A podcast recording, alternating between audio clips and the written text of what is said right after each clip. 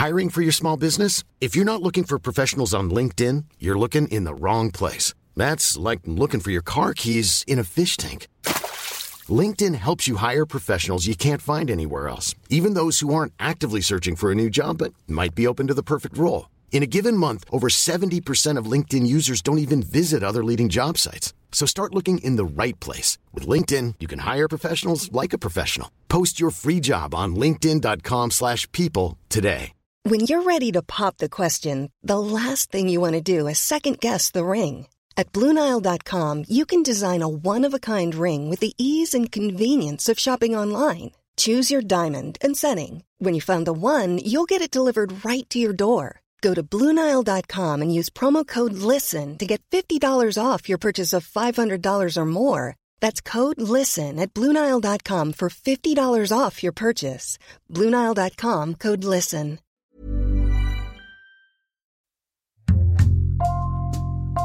Bonjour, c'est Jules Lavie pour Code Source, le podcast d'actualité du Parisien.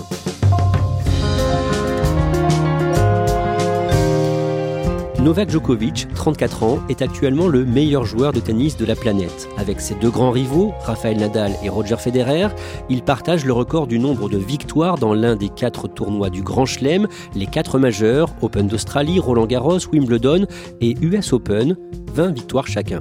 En Australie, à Melbourne, le Serbe avait l'occasion de les doubler et de faire un grand pas vers le titre honorifique de meilleur joueur de tennis de tous les temps occasion ratée parce qu'il n'était pas vacciné au terme d'un bras de fer de plus de 10 jours avec les autorités australiennes. Code Source revient sur le feuilleton Djokovic avec Eric Bruna, spécialiste tennis au sein du service des sports du Parisien.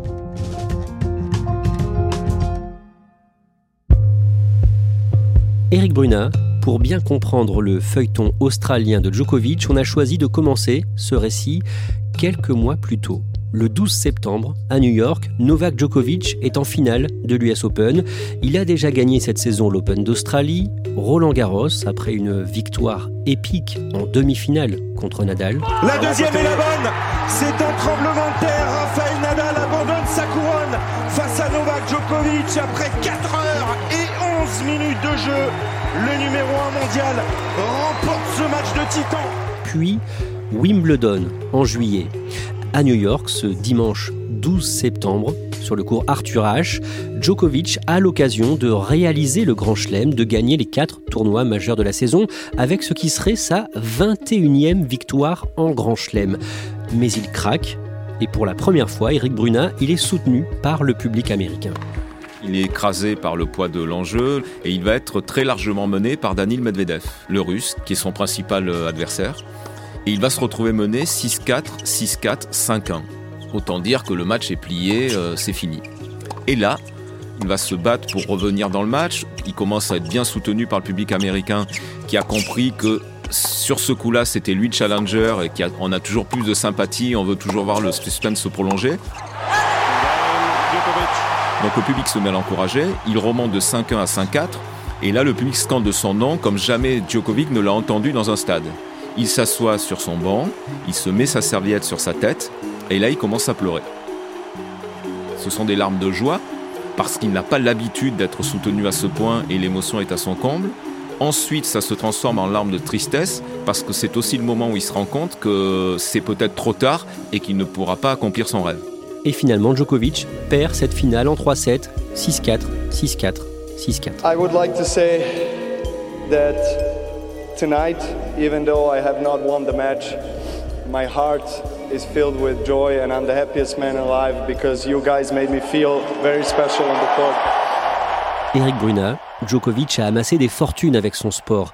D'après le magazine Forbes, rien que l'an dernier, il a gagné plus de 30 millions d'euros, mais ce qui le préoccupe, c'est sa rivalité avec Nadal et Federer. Pour lui, à l'approche de l'Open d'Australie, quel est l'enjeu sur ce terrain-là? L'enjeu est très simple. Ils sont tous les trois à 20 grands chelems et c'est au premier qui arrivera à 21. Et potentiellement, Novak Djokovic a l'avantage sur, euh, on va dire, ses deux camarades de jeu, parce que Roger Federer, qui est blessé depuis très longtemps, n'a toujours pas annoncé quand est-ce qu'il reprendrait le tennis. Rafael Nadal, lui aussi, revient d'une longue période de blessure. Et donc, ça paraît être la voie royale pour Novak Djokovic que d'aller remporter un 21e Grand Chelem à Melbourne. Et pour lui, l'Australie, l'Open d'Australie, ça lui est réussi. Hein. On peut dire que Roland Garros, c'est le jardin de Nadal, Wimbledon, c'est le jardin de Federer, et l'Australie, c'est le jardin de Novak Djokovic. Il y a remporté 9 fois le tournoi. 9 sur 20, ça fait quasiment la moitié de ses titres en Grand Chelem. Novak Djokovic, on sait qu'il n'est pas favorable au vaccin contre le Covid. Il l'avait dit notamment en avril 2020. Il avait expliqué qu'il attendait de voir quel vaccin allait être développé, mais il n'était pas du tout favorable à la vaccination. The freedom uh, of choice is uh, essential. no, whether it's uh, whether it's me or somebody else, it doesn't really matter. Uh, whether it's vaccination or anything else in life, you should have the freedom to choose. C'est quelqu'un qui est beaucoup dans le mysticisme, dans l'ésotérisme, euh, qui a fait pendant le, au début de la pandémie justement un, un live sur Instagram pour euh, disserter sur la purification de l'eau par la pensée. C'est quelqu'un qui va euh, très souvent euh, visiter une montagne en Bosnie qu'il appelle sa pyramide et qui lui transmet son énergie. Donc il est un peu dans, dans, ce monde-là avec ses idées, ses convictions qui ne vont pas toujours dans le sens de l'opinion générale.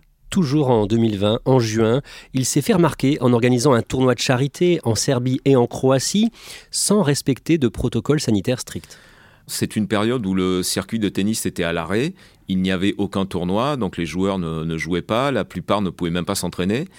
Et donc euh, Djokovic, comme il le fait souvent pour aider les joueurs, a monté un tournoi dans les Balkans. Et les gestes barrières n'ont pas été vraiment respectés, il y a eu des soirées et ça s'est transformé en énorme cluster. Et lui-même et son épouse ont été contaminés par le Covid. On en vient aux événements récents.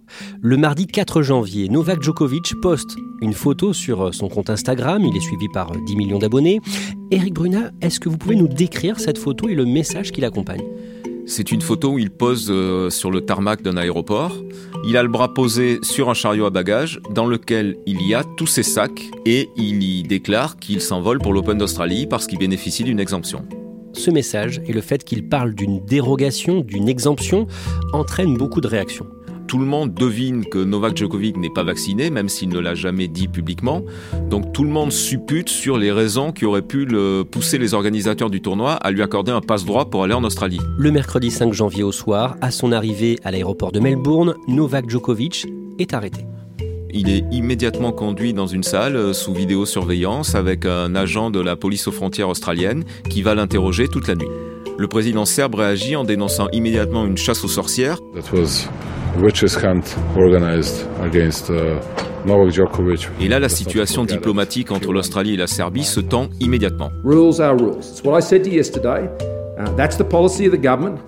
Entry with a visa requires double vaccination or a medical exemption. Que se passe-t-il à l'issue de cette nuit? Novak Djokovic passe toute la nuit à essayer d'expliquer aux agents de la police aux frontières que son exemption médicale est valable. Il leur fournit les documents euh, qu'il croit nécessaires et qu'il croit surtout suffisants pour obtenir son visa. Mais ça ne suffit pas à convaincre les agents de l'Australian Border Force et au petit matin la sanction tombe, le visa de Novak Djokovic est annulé, on lui présente un agent de la police aux frontières qui va le conduire dans un centre de rétention. Ce centre de rétention, c'est un hôtel de Melbourne, le Parc Hotel, un petit immeuble moderne de briques sombres, où sont hébergés actuellement, depuis un peu plus d'un an, des réfugiés. C'est un endroit où les conditions d'accueil sont sinon insalubres, du moins limites, qui a été touché par deux incendies pendant les fêtes de Noël. C'est un endroit où, les gens ont dénoncé les asticots dans la nourriture. visiblement, ça s'est un peu amélioré, mais pas trop. Disons que c'est pas un endroit que Novak Djokovic a l'habitude de fréquenter lorsqu'il va sur un tournoi. Novak Djokovic dépose un recours. Il demande donc euh, l'annulation de la décision des autorités australiennes, il veut récupérer son visa et ses avocats vont argumenter sur le fait qu'il n'a pas pu se défendre équitablement pendant sa nuit de garde à vue. Si évidemment on peut utiliser ce terme de garde à vue. Le jeudi 6 janvier, dans un média serbe Télégraphe, le père de Novak Djokovic présente son fils comme un héros du monde libre. Alors il faut déjà savoir que le père de Novak Djokovic est plutôt très bon dans les punchlines et qui donc va se lancer dans une tirade de défense de son fils en le baptisant Spartacus du Nouveau Monde, c'est-à-dire le défenseur des opprimés, du monde libre, de la veuve et de l'orphelin, celui qui s'est dressé contre le monde entier. Parce que euh, prétend que le monde entier veut piétiner la Serbie et que comme Novak Djokovic est l'idole de la Serbie, c'est tout un pays qu'on piétine à Melbourne, il y a de plus en plus de manifestants serbes devant le Parc Hotel où se trouve le champion. d'un côté, il y a les partisans de Djokovic qui viennent manifester avec des drapeaux serbes leur soutien à Novak Djokovic. Et à côté, il y a une deuxième manifestation qui est celle des proches des réfugiés, dont certains sont là depuis l'ouverture du centre euh, il y a un an, et certains sont surtout en Australie depuis des années en attente d'un jugement sur leur situation. Donc tous ces proches-là vont profiter de la caisse de résonance de l'affaire Djokovic pour venir manifester et essayer un peu de donner de l'écho à leur cause. Le samedi 8 janvier, ses avocats indiquent que Novak Djokovic a en fait été contaminé par le Covid le 16 décembre il aurait passé ce test ce jour-là et été informé du résultat selon les documents fournis en fin d'après-midi. Il aurait ensuite passé un test négatif, celui-là, le 22 décembre. Problème, Eric Bruna, Novak Djokovic a fait plusieurs opérations de communication, on va dire, les jours suivants sans respecter les gestes barrières. Le 17 décembre, il participe à une inauguration d'un timbre à son effigie avec la poste serbe.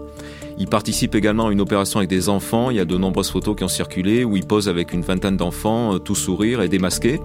Et le 18 décembre, il reçoit euh, des journalistes de l'équipe qui ont fait le déplacement à Belgrade pour lui remettre euh, une récompense de champion de l'année et qui vont faire avec lui une interview et une séance photo. Alors il est masqué pendant l'interview, mais démasqué pendant la séance photo. Le lundi 10 janvier, Novak Djokovic obtient une victoire judiciaire. Il est donc libéré et il obtient l'autorisation de participer à l'Open d'Australie. Son visa est rétabli parce que le juge en charge de l'affaire estime que l'équité n'a pas été respectée dans la procédure, que Djokovic n'a pas pu se défendre normalement face à la pression des agents de la police aux frontières la nuit de son interrogatoire, et donc, en vertu de la loi australienne, il est rétabli dans son bon droit.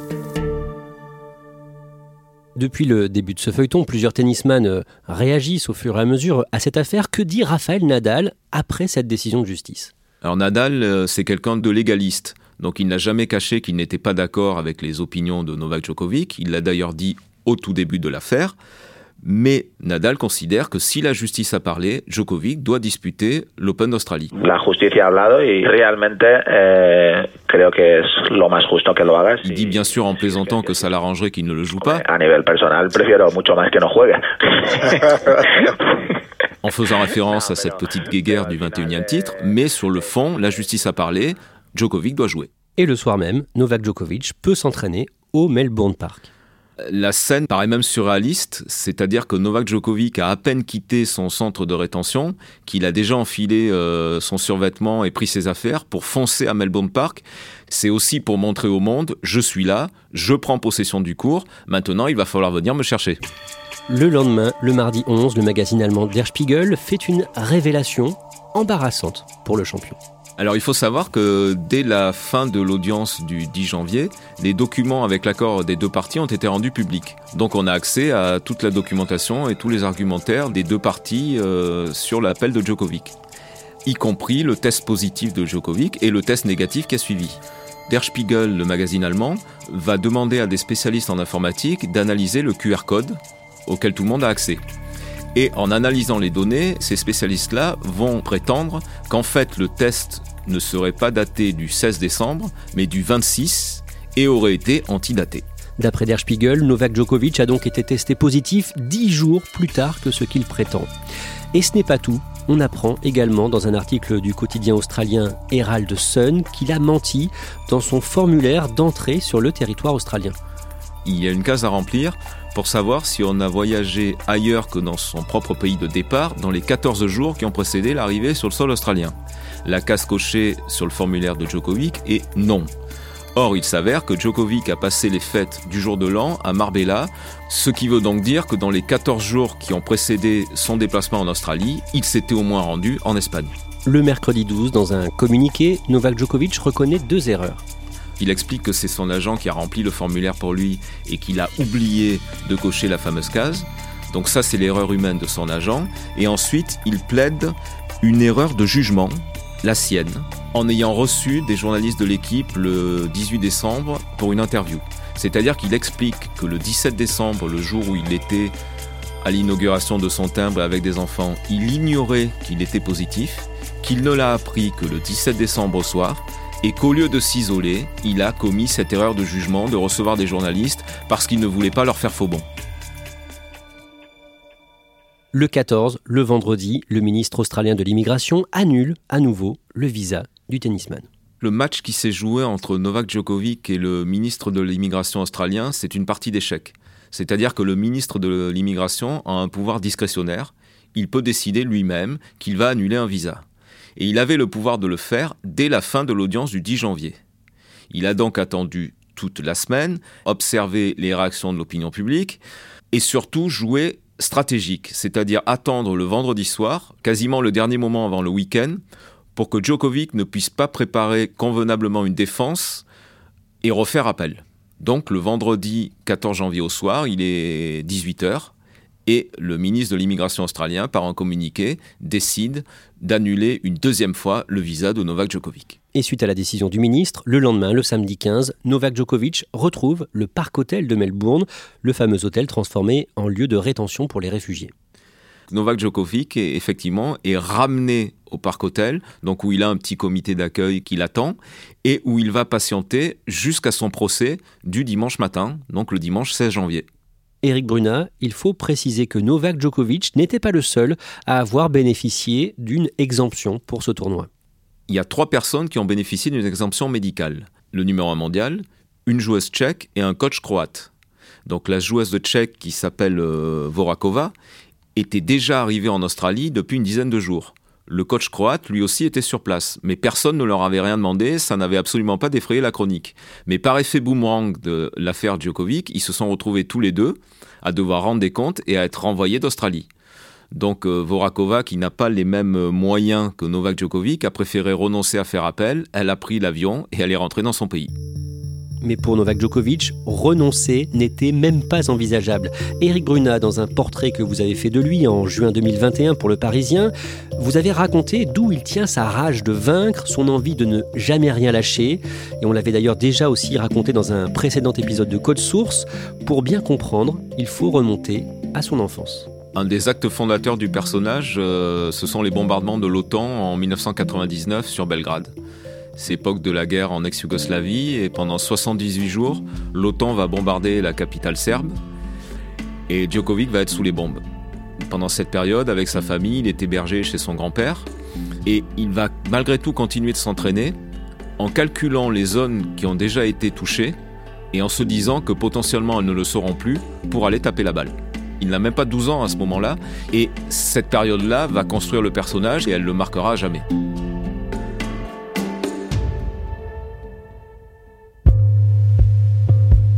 Bruna, le dimanche 16 janvier, les trois juges de la Cour fédérale australienne se retrouvent en visioconférence avec les parties concernées et en direct sur YouTube pour étudier l'affaire Djokovic. Ah, c'est un vrai film. On se connecte sur euh, YouTube. Euh, des dizaines de milliers de personnes sont en direct euh, pour suivre les péripéties de, de Novak Djokovic. L'audience commence vers 9h30. Précipité, forcément, parce que Novak Djokovic est toujours dans le tableau et il est censé jouer le premier tour. Et les débats vont durer un peu plus que la matinée. Les trois juges vont ensuite se retirer pour délibérer et donner leur verdict en fin d'après-midi.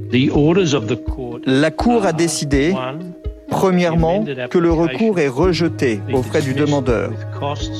Et deuxièmement, que le détail des raisons qui ont motivé cette décision seront publiés plus tard. À l'unanimité, les trois juges rejettent le recours de Djokovic, annulent son visa, prononcent son expulsion cette expulsion est également assortie d'une interdiction de territoire pendant trois ans. Concernant ces trois ans, la peine pourra toujours être réduite plus tard, mais en tout cas, Eric Bruna, Novak Djokovic, du coup, quitte le territoire australien. Un Novak Djokovic a tout juste le temps de faire ses bagages. Il prend ses affaires, il file à l'aéroport. Alors que commence l'Open d'Australie, il est déjà en vol pour Dubaï, qui est son escale avant de rentrer chez lui à Belgrade. C'est la fin d'un feuilleton pour la star du tennis mondial. L'Open d'Australie débutera lundi sans Novak Djokovic, décision de la Cour fédérale australienne.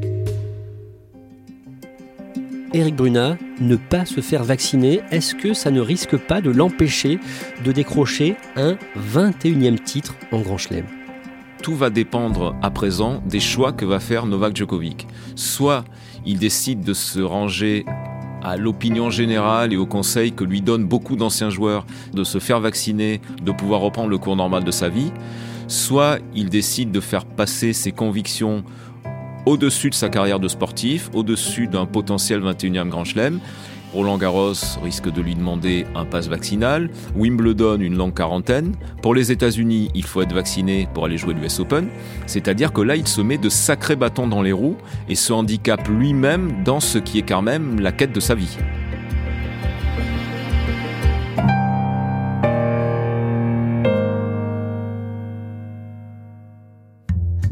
Merci à Eric Bruna. Cet épisode de Code Source a été produit par Clara Garnier-Amouroux et Thibault Lambert. Réalisation Julien Moncouquiol. Code Source, le podcast d'actualité du Parisien, est disponible sur toutes les plateformes. Nous publions un nouvel épisode chaque soir de la semaine. Pour n'en rater aucun, n'oubliez pas de vous abonner. Si vous aimez Code Source, n'hésitez pas à laisser un commentaire sur votre application audio préférée. Et puis vous pouvez aussi nous écrire directement code source at leparisien.fr.